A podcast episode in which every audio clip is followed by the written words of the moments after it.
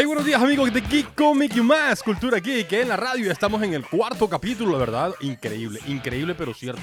Ya llevamos el mes prácticamente, son cuatro capítulos, un episodio por semana, trayéndoles lo mejor del séptimo, noveno arte, cultura, pop, entretenimiento, cómics y todas las noticias que nos encantan, que están de moda, que nos, que nos sacan de ese, de este mundo que nos, que nos tiene esta bendita pandemia. ¿Se acuerdan que la semana pasada estaba hablando y les comenté sobre bueno, de un amigo, el papá? Eh, hoy, lastimosamente, el que se encuentra en cuarentena es nuestro querido compañero Roger. Eh, bueno, esperemos que se recupere pronto. No está, o sea, o no está enfermo, o no está enfermo, solamente por precaución. Un compañero de trabajo eh, salió positivo y pues, y, y lógico, por, por temas de seguridad, a la casita, eh, tranquilito, esperar los resultados de las pruebas y él y toda la familia. Después vendrá recargado con todos los temas que tenemos para, para contarle. Hoy venimos con mucha información. Es más, hoy teníamos un especial eh, como debe ser, porque este, este estreno de la Justice League, que ya les dimos tiempo para que se la vieran, para que disfrutaran, para que estuvieran y la repitieran y, vieran qué es lo bueno, qué es lo malo, que no le veo malo por ningún lado, pero compararan las versiones, la del 2017, la de Joss Whedon, con la de Zack Snyder, la verdadera Justice League, la de Zack Snyder. Y teníamos ese especial, teníamos un debate, teníamos una, algo interactivo, teníamos una tertulia genial con el compañero. Es más, la habíamos hasta practicado, con eso les digo todo. Habíamos practicado esa tertulia, teníamos hacerle ese homenaje se, como se merece a esa gran producción que durante tanto tiempo se luchó, se peleó, se, se, debatió, que sí, que si no, que si estaba, que si no estaba, que si se llegaba algún día a, a, a, los ojos de los espectadores como lo tenemos hoy en día. Todavía está disponible, ¿eh? ya sabe, adquiéranla de manera legal. Está en Cinepolis Click, está en Amazon Prime, está en, en, en Apple TV, en Google Play. También pueden adquirirla. Por ahí me dijeron, no estoy seguro porque no, no lo he visto, pero también me dijeron que está por DirecTV. Así que búsquenla y aporten a lo legal. Está económica en comparación con otros países. Les digo que está económica para alquiler. No está para venta. No la pusieron a la venta. Está para alquiler solamente. Pero ¿con qué fin? Con que a futuro adquiramos el, eh, el formato físico. Ojalá. Yo por lo menos soy uno de los fans que espero tenerla en su oportunidad compré la de Batman v Superman en eh, la versión extendida. Eh, compré también Wonder Woman, eh, también original, y aportando todas estas grandes producciones que se merecen. Eso es un, un, homenaje que le hacemos nosotros a estas grandes producciones, que disfrutamos, que debatimos, que nos dan de qué hablar. Este programa no existiera sin estas producciones, sin esta información que nos dan y, y todo lo relevante de todo de, de esas comparaciones que hay que hacer, qué es lo bueno y qué es lo malo. ¿Qué nos dejó hace cuatro años la, Justice League de John Widow? ¿Y qué nos está dando esta obra maestra? ¿Qué nos está dando Zack Snyder eh, con todo esto? Eh, ¿Dónde colocó él a los personajes y las historias de los personajes que se merecían? Ese trasfondo de las historias de, de Cyborg, donde vimos ese epílogo. Ojo, les recomiendo el epílogo de Cyborg, increíble. Donde vimos a un Flash no cómico, no un payaso, como se puede decir en la, en la Joss Widow, en la Joss Joe Widow. No, acabemos al Flash de los cómics, al que estamos acostumbrados, al que salva el universo, aunque no lo crean, que salva el universo, al que tenemos acostumbrado en los cómics a, a, a, a la, al, a salvar una y otra vez. Lo vimos eh, en las crisis en Tierras Infinitas, cómo salvaba el universo. Lo vimos cómo cambió todo esto para que llegáramos a, año 52. Lo, eh, o sea, yo, Flash con todo y que no tiene super fuerza, pero esa velocidad le da una habilidad para reconstruir el multiverso. No estamos hablando del universo, sino el multiverso en sí. Así que pues no voy a hablar más, no voy a hablar porque mmm, me abstengo, porque esto hay que debatirlo con personas que saben, con personas que entienden del tema y necesito el compañero aquí para que, bueno, él también dé sus conclusiones. Eh, es una persona muy elocuente, eh, una persona que, se sabe expresar y que entiende lo de lo que estoy hablando.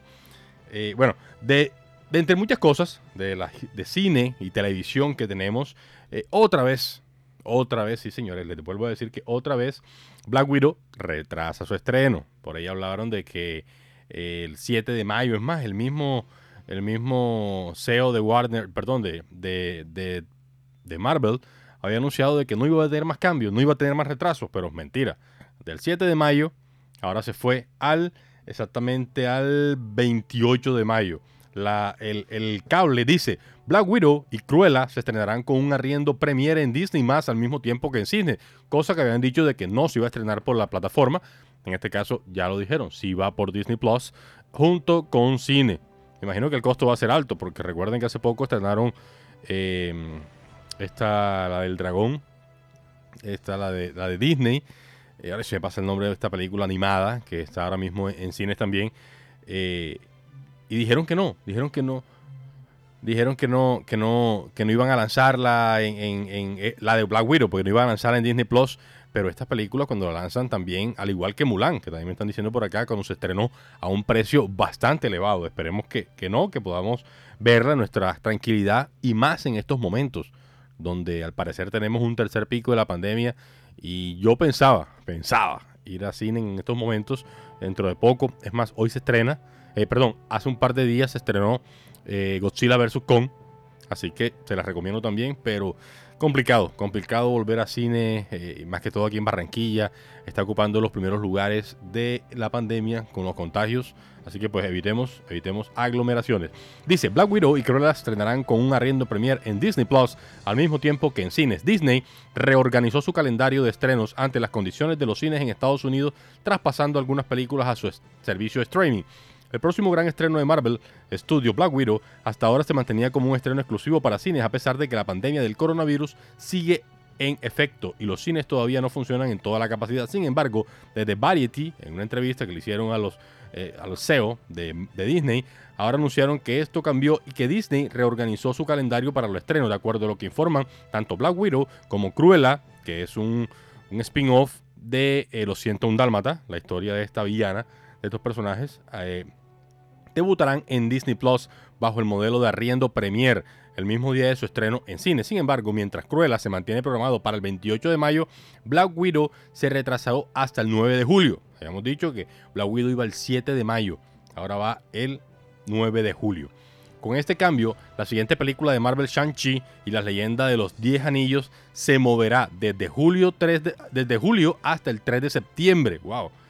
Están retrasando todo nuevamente manteniéndose como un estreno exclusivo en cines con la esperanza que para entonces las audiencias tengan confianza de acudir presencialmente a los cines. Ojalá, eso queremos todos. Yo soy un cine fanático, quisiera otra vez volver a las salas, pero eh, ya mi familia se creció, el bebé está pequeño, mi esposa me acompaña y la idea es ir en familia y no voy a arriesgar a mi bebé todavía de estar en espacios donde hayan demasiadas aglomeraciones. Todavía lastimosamente no podemos hacer eso. Así que Mejor esperar un poquito y después disfrutaremos de la mejor manera. Por otro lado, la apuesta animada Luca del estudio de Pixar ya no llegará a cines y se estrenará exclusivamente en Disney Plus, sin costo adicional para los suscriptores el 18 de junio. Finalmente, otra película del conglomerado Disney que vieron sus fechas de estreno afectadas son Free Guy, esta película que se ve muy buena, que es protagonizada por eh, este Ryan Reynolds, Deadpool, el mismo de Deadpool, donde es un personaje de un videojuego, pero adquiere conciencia. Es una historia bien chévere, por ahí están los trailers que pueden verlo, adquiere conciencia y de un momento dado se quiere salir del juego, donde él sabe que no va a sufrir o si sufre algún daño se, regenera. Eh, es una historia bastante chévere según lo que hemos visto en los trailers. Eh, dice también que The Kingsman se estrenará el 22 de diciembre. Dick Water, 14 de enero del 2022. Dead on the Line of the Nile el 11 de febrero del 2022. Todo se retrasó, así que pues bueno, no está de más. Si es por una buena causa, si es por frenar esta pandemia que nos aqueja todavía, pues está muy bien. Está muy bien. Los cines, o perdón, las productoras también pues tienen que, recuperar su inversión. Fueron millones de dólares que se han invertido en estas megas producciones. Ahora con este avance tecnológico, eh, pues donde le invierte mucho más en todo lo que tiene que ver con, fascinar al espectador, eh, pues tienen que, tomar esos recursos, en este caso sus películas, y detenerlos hasta que verdaderamente el público pueda regresar y recuperar ese aporte, pues esa inversión que hicieron a través de estas mega producciones que Marvel nos presenta a través de sus películas. Bueno, después de Marvel, de Marvel, volamos a DC, porque en estos días tuvimos una excelente noticia. Le digo excelente noticia porque eh, hay un personaje que la verdad, a mí en lo personal, me fascina cómo actúa. Es un, caballero en cine. Es un personaje que se entrega por completo y hoy en día su fisionomía asemeja mucho a un personaje característico, clásico, mítico de DC Comics eh, y es nada más y nada menos que Pierce Brosnan. Será el Dr. Fate en la película de Black Adam. Y el cable dice, el actor conocido por interpretar a Jace Bond se sumó a la nueva película de La Roca. La película de Black Adam finalmente encontró el último integrante de su versión para la Sociedad de la Justicia, Sociedad de la Justicia, después de reclutar a Aldis Hood como Jack, como Hawkman, tenemos a Noah Centineo como Atom Smasher y Quintessas Whittle como Cyclone. Durante esta semana se reveló que el Dr. Frey de esta cinta será interpretado por nada más y nada menos que Pierce Brosnan. De acuerdo con Hollywood Report, el actor conocido por encarnar a James Bond en cinta como GoldenEye y Tomorrow Never Dies, hasta ahora incursión hasta ahora es su primera vez incursionando en las películas de superhéroes de la mano de esta producción que será protagonizada por Dwayne Johnson como el personaje titular. Así, Brosnan dará vida a Doctor Fate, un personaje que está en el espectro más místico de, los DC Comics, cuyo increíble poder está vinculado a un casco. Muchas veces es una carga para Ken Nelson. La película de Black Adam será dirigida por Jane Coolett Serra, la huérfana, el mismo director de La huérfana. Y después de años de desarrollo, sus filmaciones finalmente arrancarán en el mes de abril. Sé que hay muchos amigos, eh, los cuales eh, me preguntaban por, por qué cómic leer de Doctor Fate. Es más, por ahí muchos adquirieron algunos que, tuvimos en la tienda de, de Comic Store y quedaron fascinados con la historia de origen de este personaje, pero en las historias de Tierra 2. Así que pues, esperemos a ver si Priest Bosnan le hace honor a lo que es la historia de este mítico personaje. Y lo bueno es que va a encarnar a Ken Nelson, un personaje pues dentro de varios, porque no solamente Doctor Fate lo ha encarnado uno solo, son varios personajes a través de la historia de, DC Comics, eh, pero que Nelson es uno de los personajes que, portó el casco y que eh, se caracterizó por hacer el mejor papel de Doctor Fate. Así que pues vámonos con un temita, vámonos, hoy le tengo, les tenía especial, como le digo, tenía especial, todo dedicado a la Justice League, todos estos temas, algunos que no hacen parte de esta película, pero que lo reconocimos por ver o escuchar en la película de, eh, de Josh Whedon por allá en el 2017. Ah, bueno, pero vámonos con una mucho más clásica. Hizo parte de Batman y la canta nada más y nada menos que Seal, Kiss Me for My Rose.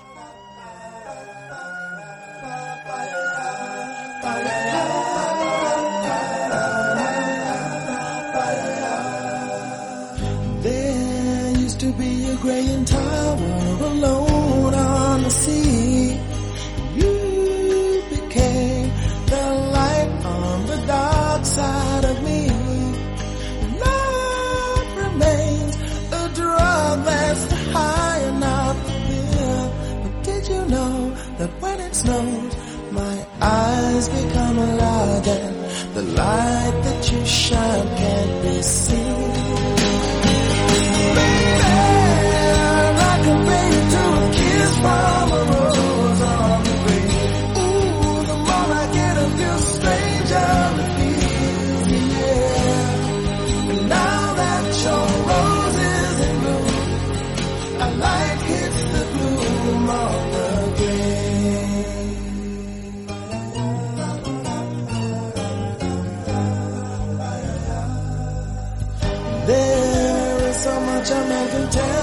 So much he can say.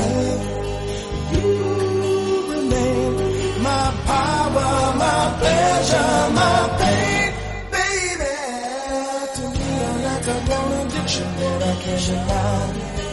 Won't you tell me is that healthy, baby? Did you know that when it snows, my eyes become alert and the light that you shine can't be seen?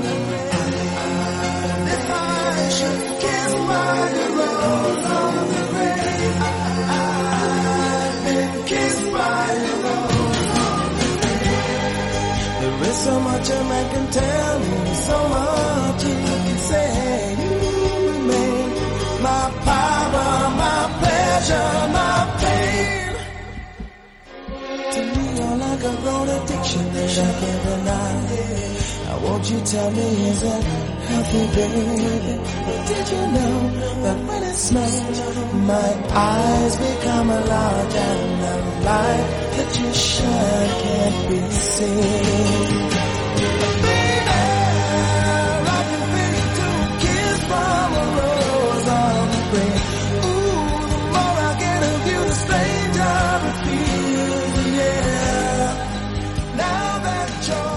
Seguimos en Geek Comic más, Cultura Geek, la radio, hablando de todo un poco, de las novedades de videojuegos, películas, series, cómics, tenemos de todo. Eh, Es más, tenemos algunas cositas, unos daticos, que ya los que, empezaron con el programa, escuchando, hablamos de Justice League, que teníamos este especial el día de hoy, pero mejor, nos aguantamos y hablamos de todo un poquito. Es más, le metemos no solamente la película de, Zack Snyder, le metemos eh, también los cómics, hablamos de las historias, de los orígenes verdaderos de Justice League por allá en los años 60, en los años 50, perdón. Es más, en los años 40 hablamos de la, de la, de la Justice League of America, por allá en eso, eso- de esos tiempos. ah, Vamos a hablar de todo un poco, eh, eh, meternos otra vez en esas historias míticas, clásicas. qué, problemas tuvieron antes de salir. eh, bueno, todo lo que tenga que ver. Y lógico, hablamos también de, de esta mega producción que está dando de qué hablar al mundo entero. Y, tiene a unos en contra y otros a favor. No, que es muy larga, que es muy corta, que les faltó más, que quieren el, el, el Snyderverse.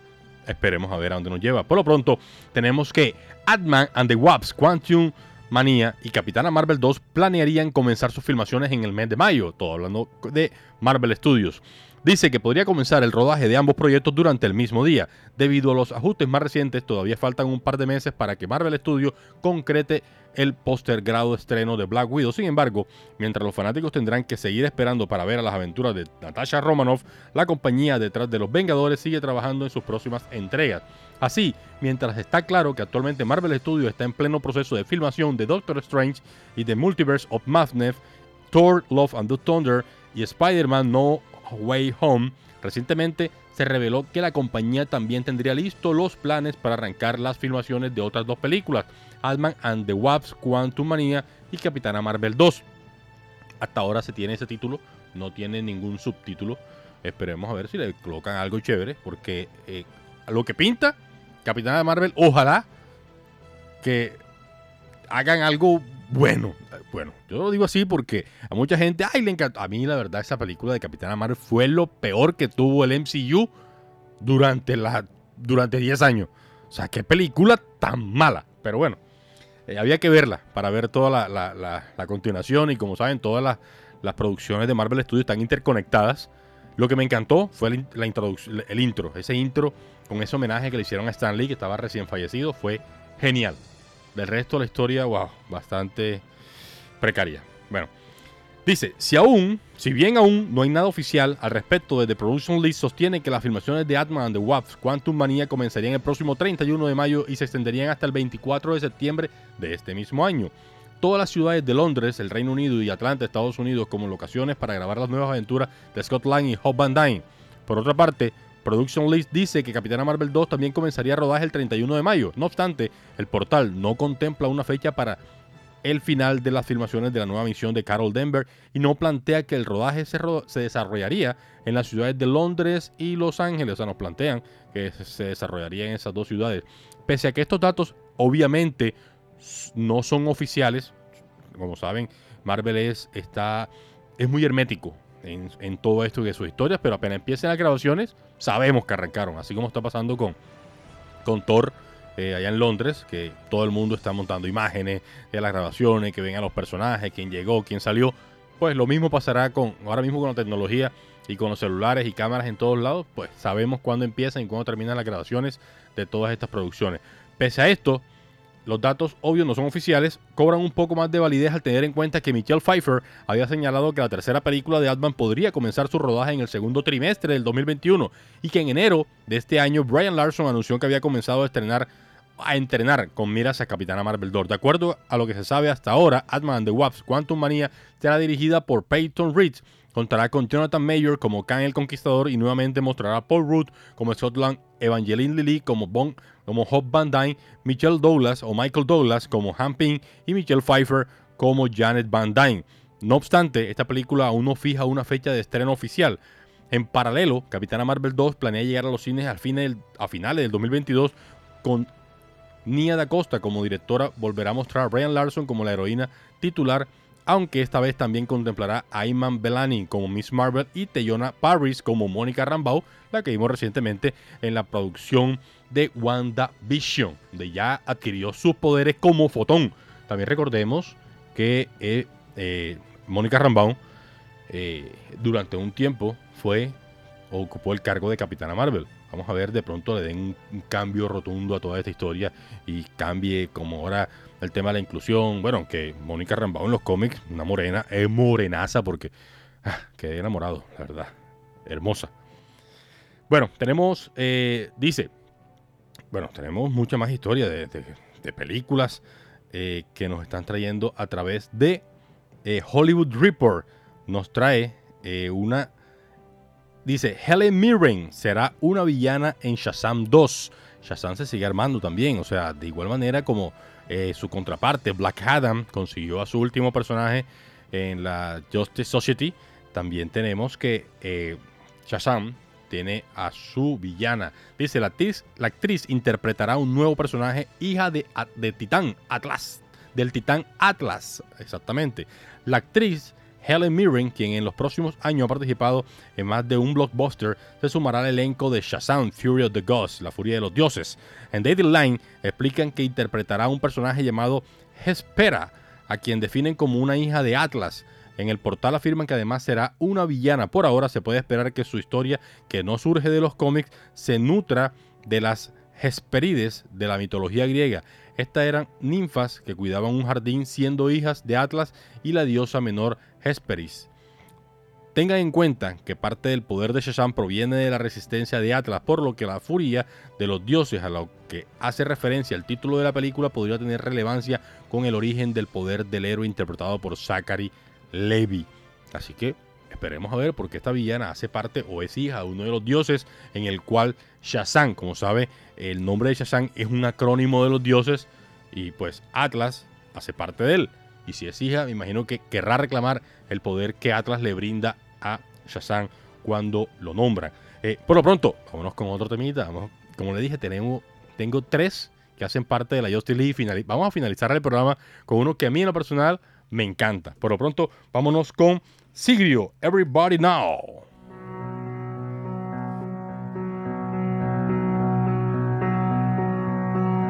Everybody knows that the dice are loaded. Everybody rolls with their fingers crossed. Everybody knows the war is over. Everybody knows the good guys lost. Everybody knows the fight was fixed. The poor stay poor, the rich get rich. That's how it goes.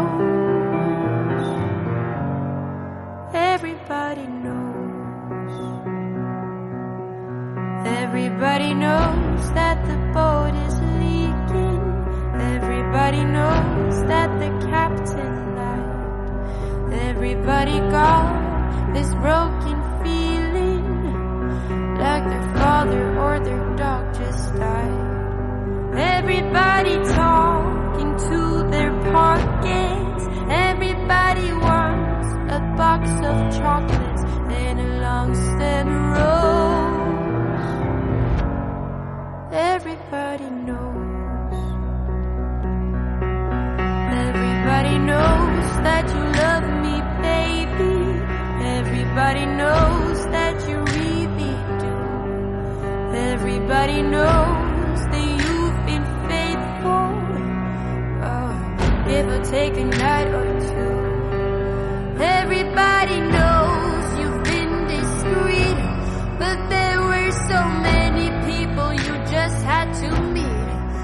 without your clothes.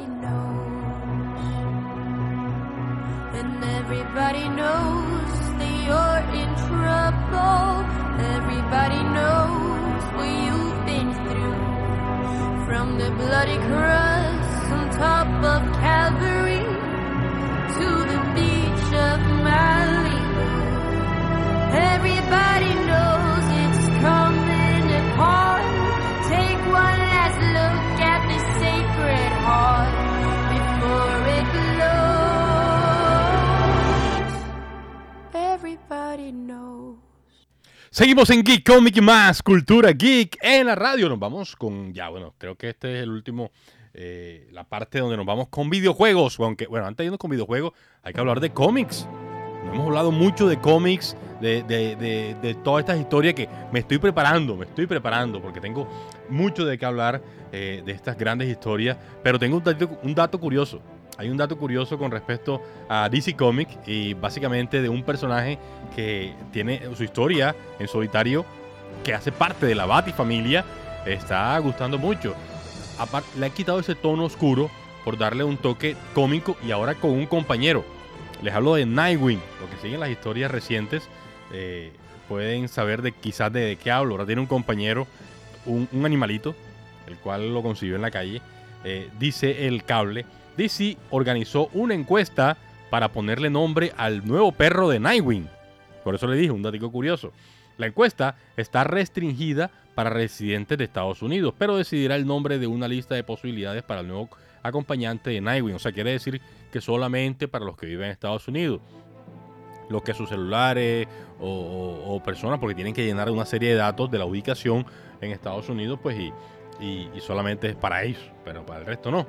Dice, en 1988 DC Comics organizó una histórica encuesta telefónica para decidir el futuro de Jason Todd, luego de recibir una golpiza por parte del Joker, por cierto lo vimos en Justice League con, un- con unas líneas, que ese- esos 3, 4 minuticos, increíble, no faltó más, pero bueno, esperemos ver un poco más de él más adelante. Jared Leto recuperó ese estatus de Joker que se merecía porque en Suicide Squad grave. Pero acá yo, eh, Zack Snyder con esos cuatro minuticos, wow, lo catapultó otra vez a lo que es la esencia del Joker.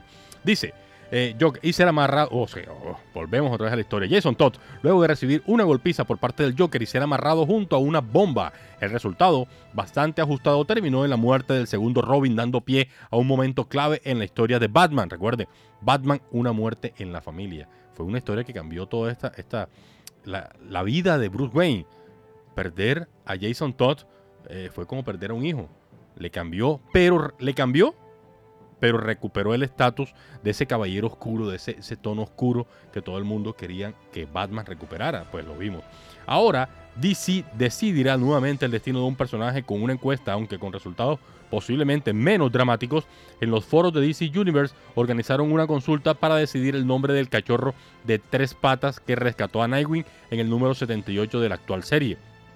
La página es exclusiva todavía para residentes de Estados Unidos, pero desde Blading Cool rescatan que la encuesta dice, como, como vieron el más reciente número de Nightwing, número 78, hay un nuevo amigo peludo en la ciudad, pero el heroico cachorro de tres patas de Nightwing necesita un nombre.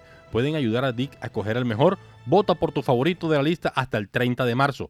Así, los miembros de la comunidad tendrán la posibilidad de un voto en el cual pueden cambiar hasta el momento en que determine, en que determine la encuesta. El debut del cachorro se dio cuando Nightwing lo rescató de una pandilla de jóvenes que lo torturaban, lo que fue agradecido con una pequeña mordida en su mano. La historia es muy chévere, se la recomiendo, ojalá podamos tenerlo próximamente acá en Colombia.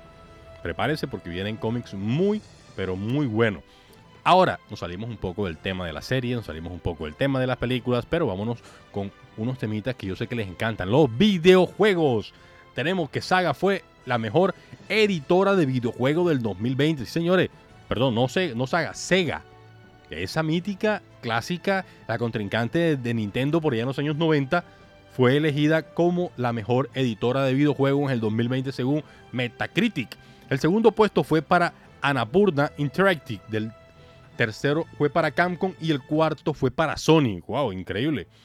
Metacritic ha publicado una lista con los mejores o las mejores editoras de videojuegos del 2020, ubicándose en el primer lugar a Sega, el mismo de, de Sonic, ¿recuerdan? El erizo. Bueno, ese mismo, para conformar el listado en que se tomaron en cuenta los editoras que publicaron los mejores juegos en base a sus notas en la plataforma sin tener en cuenta las ventas ni las puntuaciones de los usuarios. Además, se han tomado solo las editoras con 5 o más juegos durante el año y no se tomaron en cuenta los lanzamientos a través de iOS. Es así como Sega se quedó con el primer puesto gracias a los lanzamientos de Person 5 Royal, los juegos de Yakuza, eh, 30 Sentinels, Aegis Rim Port como Two Point Hospital. En el segundo lugar se ubicó Annapurna Interactive con que tuvo los lanzamientos como Florence y Kentucky Router. Ser, además, según Metacritic, es la única editora con 100% de juegos buenos, según él. El tercer lugar fue para Capcom y finalmente el cuarto lugar fue para de la encuesta fue para Sony.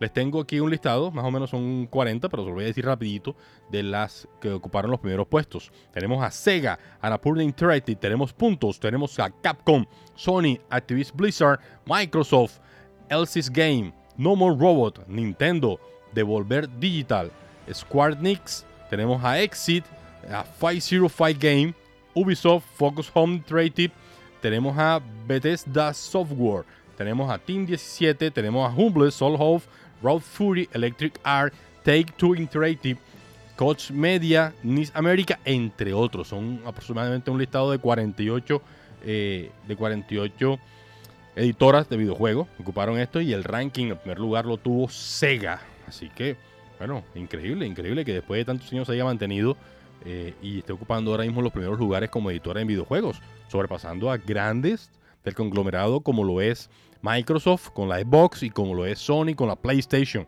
Así que pues increíble. Eh, de más historias de videojuegos tenemos escasez de chips en el mundo se estaría transformando en una crisis. Esto- ojo que esto es gravísimo porque los chips, bueno, hacen parte de toda la tecnología que están manejando las grandes productoras de videojuegos y, y las consolas, los fabricantes de consolas. Dice, la falta de estos componentes ha afectado la producción de PlayStation 5, Xbox Series X y otras industrias tecnológicas en el mundo y al parecer solo está empeorando. Desde el año pasado se viene arrastrando, producto de la pandemia, una escasez mundial de materiales semiconductores o chips que se han afectado a la manufactura de productos tecnológicos como las nuevas PlayStation, PlayStation 5 y Xbox Series X, lo que ha llevado a una demanda de tecnología que no puede ser satisfacida o satisfecha a tiempo. Ahora, un reportaje de The Guardian indica que esta escasez se está transformando en una crisis y que podría pasar años antes de que se solucione. Aunque en un principio se detuvo la producción normal debido a las consecuencias de la pandemia, en The Guardian sostienen que hoy el problema persiste porque aún se ha trastornado o se ha transformado el ritmo y un aumento en la demanda motivado por los cambios de hábitos que propició la pandemia. El analista de medios y tecnología Neil Campling explicó que hay una tormenta perfecta de factores que, de oferta y demanda, pero básicamente hay un nuevo nivel de demanda que no se puede satisfacer. Todos, todos están en crisis y están empeorando. De esta manera, Sony y Microsoft no han podido alcanzar sus metas propuestas de ventas por sus más recientes consolas. De la misma manera, Apple y Samsung, las dos compañías que más compran chips en el mundo, han dicho que los lanzamientos de sus nuevos modelos de smartphone podrían ser pospuestos a pesar de que Samsung es simultáneamente el segundo productor de chips más grande del mundo. Según el artículo de la industria más golpeada en este momento es de los automóviles, ya que son los que menos compran estos componentes en comparación y según razona Campling, si Apple gasta 56 billones en chips al año y sigue creciendo, ¿a quién se le va a mantener el flujo de abastecimiento primero? Un efecto de la crisis que podría observar pronto es el alza en los precios, ya que según The Guardian, los fabricantes subieron sus costos por segunda vez en lo que va del año, por lo que la crisis podría todavía durar aún más tiempo. Esto es gravísimo. Ahora mismo todo se maneja con chips. Todo es chips. Es más, dentro de poco yo creo que lo- los celulares, los equipos electrónicos, los smartphones, los smartphones dejarán de utilizar eh, eh, SIM card. Ese es adaptable. Ya en Estados Unidos, y no sé si aquí habrán llegado, pero creo que no, no, he escuchado, eh, los, los iPhone utilizan, tienen espacio para una SIM card y tienen o pueden descargar un número extra a través de la plataforma de Apple Store. O sea, pueden utilizar dos números en un solo iPhone, pero solamente instalando una SIM card. Yo creo que a futuro esta quedará obsoleta. Eh, bueno, perdón. Vámonos con Xbox. Está probando un nuevo Xbox Network y ya no se requeriría suscripción a Xbox Live para juegos online free to pay. Esto es, esto es buenísimo para los que juegan en línea, que hoy es prácticamente todo el mundo. Dice, la compañía está explorando un nuevo enfoque para este tipo de servicios. Hasta ahora, para acceder a juegos online de Xbox se requiere el servicio de Xbox Live. Sin embargo, desde la compañía han reconocido el surgimiento de juegos free to pay y ahora se está probando un cambio de nombre de los servicios multijugador Xbox Network, que no requeriría la suscripción a Xbox Live Gold para juegos como Fortnite o Apex Legends. Según detallan algunos usuarios que participan en las pruebas de Xbox, la compañía comenzó hoy a testear tanto en el servicio de multijugador para los juegos gratuitos como un chat grupal, algo hasta ahora exclusivo para los suscriptores de paga. Por el cambio de Xbox Network no desaparecerá la suscripción de Xbox Live Gold, por ahora se permitirá jugar online ciertos juegos sin costo adicional. Aún así, aún no está claro el alcance específico de este servicio ni cuándo llegará oficialmente al resto de los usuarios. Me parece genial, me parece. Ojalá que todas las eh, esta- estas empresas de videojuegos le dieran ese, ese alcance. Yo sé que hay, hay ciertos espacios durante el año que le regalan juegos, eh, van a poder descargar cierta cantidad de juegos, pero ¿por qué no? Creen un espacio Gold, premio, para los que puedan pagar quizás ciertos accesos a lugares o poder descargar áreas o más misiones, pero dejen que los demás, los que no tienen o no puedan tener, eh, poder pagar ese acceso trimestral, semestral o anual, que también tengan acceso para poder jugar otro tipo de juegos interactivos y se puedan divertir. Ojalá se le agradece mucho a Xbox y ojalá se, se logre implantar lo más pronto posible. Bueno, yo creo que no es más. Yo creo que eh, hemos hablado de todo un poquito. Le dimos el toque de película, videojuego, cómics y deseándole a nuestro compañero Roger de Mendoza y a la familia, ojalá se encuentren bien. Mañana, creo que el lunes, tienen los exámenes. Todo salga perfecto. Yo sé que sí, así va a ser. Una familia muy fuerte. Y eh, bueno, nos queda más, solamente despedirnos, eh, pero nos vamos con un temita genial, como le dije, que me encanta, lo, lo tiene, pues, y fue la banda sonora principal de la Justin Lee de Joe Widow, Gary Clark Jr., Come Together. Se despide de ustedes Jesse Torres en la dirección, acompañado del Control Master Laura Senior en Bocaribe Radio 89.6 FM.